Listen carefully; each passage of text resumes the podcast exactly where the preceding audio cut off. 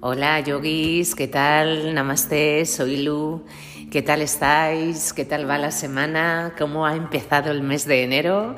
Bueno, espero que muy bien eh, y que estéis teniendo una entrada de año, bueno, pues al menos como la esperabais.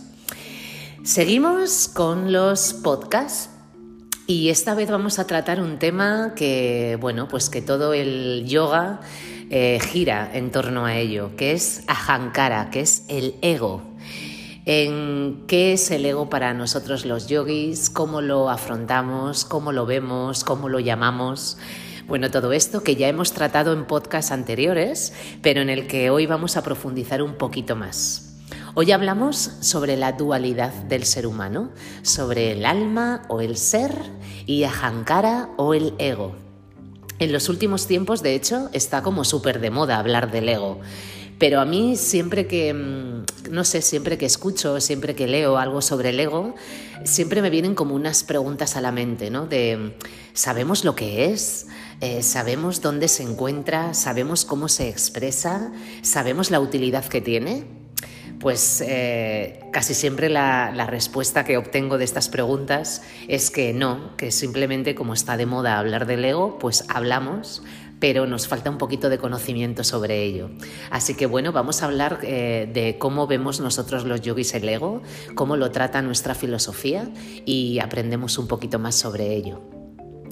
Bueno, vamos a hablar eh, sobre, sobre el ego, pero únicamente desde la mirada de la filosofía del yoga, aunque también os puedo decir que no está muy alejada sobre otras corrientes filosóficas, sobre otras corrientes de pensamiento o incluso desde la ciencia.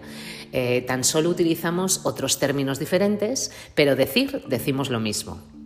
Lo primero que tenemos que saber es qué es el ego o ahankara, que es como nosotros lo llamamos. Lo primero y más importante es saber que se encuentra en la mente. La gran parte de nuestra filosofía, de hecho, habla sobre esto, sobre la mente, sobre la psique, sobre cómo entender el funcionamiento de la mente y no ser prisioneros de lo que crea. Aprender a conocer nuestra mente, aprender a dirigir nuestros pensamientos, nuestra conciencia hacia una conciencia más libre, más objetiva y enfocada en el desapego de uno mismo y desapego del resto. Si empezamos desde el principio para poder ubicar bien donde tenemos el ego, la mente o la psique nosotros la dividimos en cuatro partes. La primera es manas, la segunda es Chita, la tercera Ahankara y la cuarta Buddhi. La primera, Manas, es la mente sensorial, es la que se encarga de percibir el exterior, todo, todo, el mundo, todo lo que nosotros percibimos a través de los sentidos, de esto se encarga Manas. Chita es el depósito de las impresiones, es donde guardamos las experiencias, las creencias, las reacciones. Ahankara es el ego, es el yo. Y después está Buddhi, que Buddhi es la conciencia, la consciencia, es la intuición, la sabiduría, es el yo espiritual. Entonces, ¿qué es Ahankara? Bueno, es el yo, es nuestra identificación personal en el mundo, es lo que pensamos que somos, es el personaje que desde pequeñitos creamos para saber identificarnos en el mundo el ego en realidad es un pensamiento, no existe. Somos nosotros los que al crear ese pensamiento le damos poder, le hacemos el protagonista de nuestra vida y de nuestras decisiones. El ego es nuestro salvador, o así lo vemos. ¿Dónde se encuentra? Bueno, se encuentra en la mente, en Antakarana, en nuestra tercera envoltura, en Manomaya Kosha. Si no sabéis lo que es Manumaya Cosa, id a, a podcasts anteriores que ahí lo hablamos eh, extensamente. Otra pregunta ¿no? que nos podemos hacer es, ¿cómo nos maneja el ego? Bueno, pues como lo hace eh, siempre, siempre lo hace desde el, el llevarnos a las polaridades, a las dualidades. O nos pone en el papel de víctimas o nos pone en el papel de acusadores, pero jamás se hace responsable. Nos pone en una situación, en un lugar equivocado, o nos hace victimizarnos de nosotros mismos por cómo me han podido hacer esto a mí, con lo bueno que yo soy, cómo me han podido eh, traicionar, cómo me han dejado de querer, cómo me ha pasado esto, qué desgraciado, qué desgraciada soy. Bueno, esto es el ego. O nos pone en el papel opuesto, en la dualidad opuesta, que es acusador. acusamos a los demás, eh, no haciéndonos responsables de lo que ha pasado. Es que este me ha hecho esto, es que este ha hecho esto. Siempre es echando balones fuera. Nunca nos quedamos con los balones en casa y reaccionamos ante esos balones. Entonces, tenemos que saber qué herramientas usa el ego para dualizarnos. Bueno, el ego tiene seis amigos. Seis. Seis amigos que lo ayudan para que no esté solo. A estos seis amigos los llamamos arisaduargas, los enemigos internos. Son seis, como os he dicho. El primero es kama, la lujuria o el deseo. El segundo, croda, la ira. El tercero, loba, la codicia. El cuarto, moja, la confusión o el error. El quinto, Mada, la soberbia, y el sexto, Macharia, la envidia. Todos ellos nacen del miedo. La emoción que los hace crecer es el miedo. El miedo es la herramienta del ego. Cuando en nosotros nace un miedo a la pérdida, a lo que deseamos, ahí es cuando le estamos dejando paso al ego, a Ahankara, de estos seis amigos que, os he nombrado antes, el que más utiliza, el que lo utiliza con más asiduidad porque es el que más efecto eh, provoca en nosotros, es Kama, es el deseo. Es el deseo que sentimos por todo lo que no tenemos y queremos tener o por todo lo que tenemos y tenemos miedo a perderlo. De hecho, el deseo, kama, es inagotable. Siempre tenemos en la mente nuevos deseos de autofelicidad que nos llevan a, la, a la infelicidad por el miedo a no conseguirlos o a perderlos. Es terrible eh, estar en las en las trampas del ego dominado por el deseo es terrible, porque además es que siempre estamos deseando cosas. Eh, el deseo nunca se termina. Entonces, ¿cómo podemos vencer al ego? Es otra pregunta, ¿no? Que os podéis hacer. Bueno, pues la respuesta es clara, concisa y directa. No hay que vencerlo. Aunque os pueda parecer raro, es así. Al ego no tenemos que vencerlo, tenemos que hacernos nuestro amigo de él. El ego no es ni bueno ni malo, simplemente es, es una herramienta que tenemos mental, es son unos pensamientos que tienen utilidad.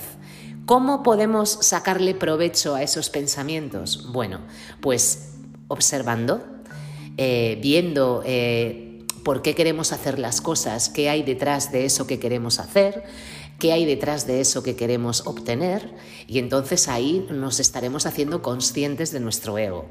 De hecho, es que si volvemos a juzgar al, al, ego como si es bueno o malo para querer superarlo, de nuevo estamos llevando al ego al protagonismo porque lo estamos, estamos haciendo esa dualidad que tanto usa.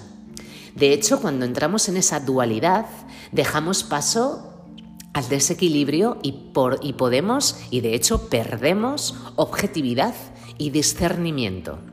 El ego contenido, un ego observado, un ego trabajado, nos levanta, nos motiva, nos empuja a cambiar de hábitos, por ejemplo, nos incita a querer cambiar, a crecer. Bueno, es un ego que nos ayuda a avanzar. El ego contenido, de hecho, nos, nos acerca a llevar una vida de karma yoga y nos dirige hacia una vida de dharma, una vida en la que el Dharma, nuestro propósito de vida, está presente y está marcando nuestros pasos. Entonces, para resumir, porque de hecho hablaremos más sobre los amigos del ego, estos seis amigos hablaremos en los próximos capítulos, si hacemos un resumen, podemos decir que Ahankara, el ego, es un arma de doble filo. El ego domina desde el miedo, pero nosotros tenemos el poder de darle amor a ese ego cuando conectamos con nuestro ser, con nuestra esencia.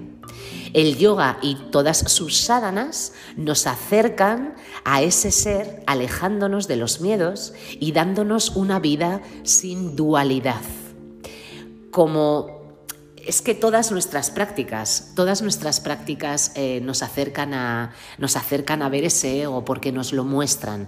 Y cuando, cuando esas prácticas nos muestran a nuestro ego, ahí es donde podemos verlo y donde podemos empezar a trabajar en él.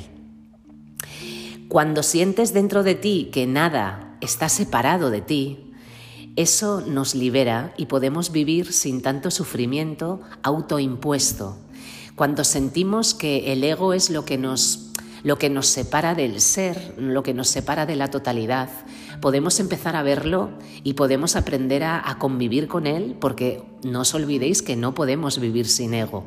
El ego nace en nosotros y permanece con nosotros hasta que nos morimos, pero sí podemos aprender a, a vivir con él y hacerle nuestro amigo, pero utilizarlo para todo ese potencial que tiene para ser mejores. ¿Que es fácil? No, no es nada fácil.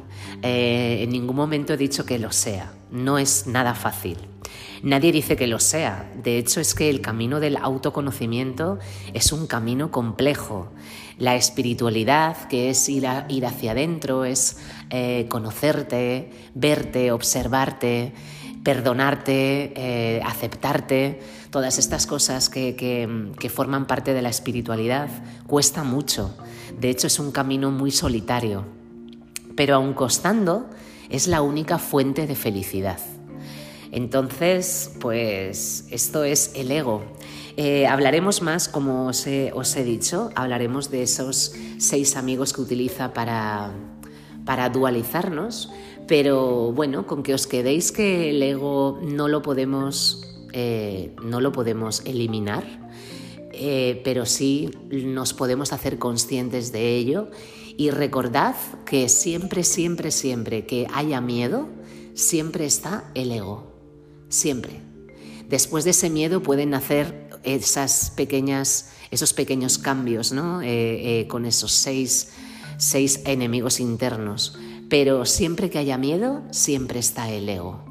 Así que como decimos siempre en yoga, hazlo aunque lo hagas con miedo. Bueno, yogis, espero que os haya gustado.